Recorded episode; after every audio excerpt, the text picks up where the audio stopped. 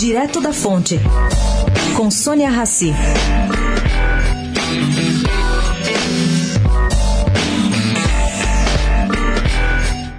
O mundo da política pode ser surreal, mas o da iniciativa privada soma 2 mais 2 e o resultado é 4. Muitos integrantes da iniciativa privada, colegas de Josué Gomes da Silva, apostavam que dificilmente ele aceitaria o convite para ser vice de Alckmin. Não porque tem objeções ao ex-governador, mas em respeito à trajetória do vice-presidente de Lula, que era seu pai, José Alencar, pelo qual ele nutre gigante admiração. E acabaram justificando, perguntando: qual seria a reação politicamente correta de Josué no caso de críticas dos tucanos e do Centrão ao PT e a Lula, que certamente serão feitas ao longo da campanha tucana? Também em termos de política econômica, Josué pensa diferente da maior parte dos empresários brasileiros, que são a favor de um Estado mínimo.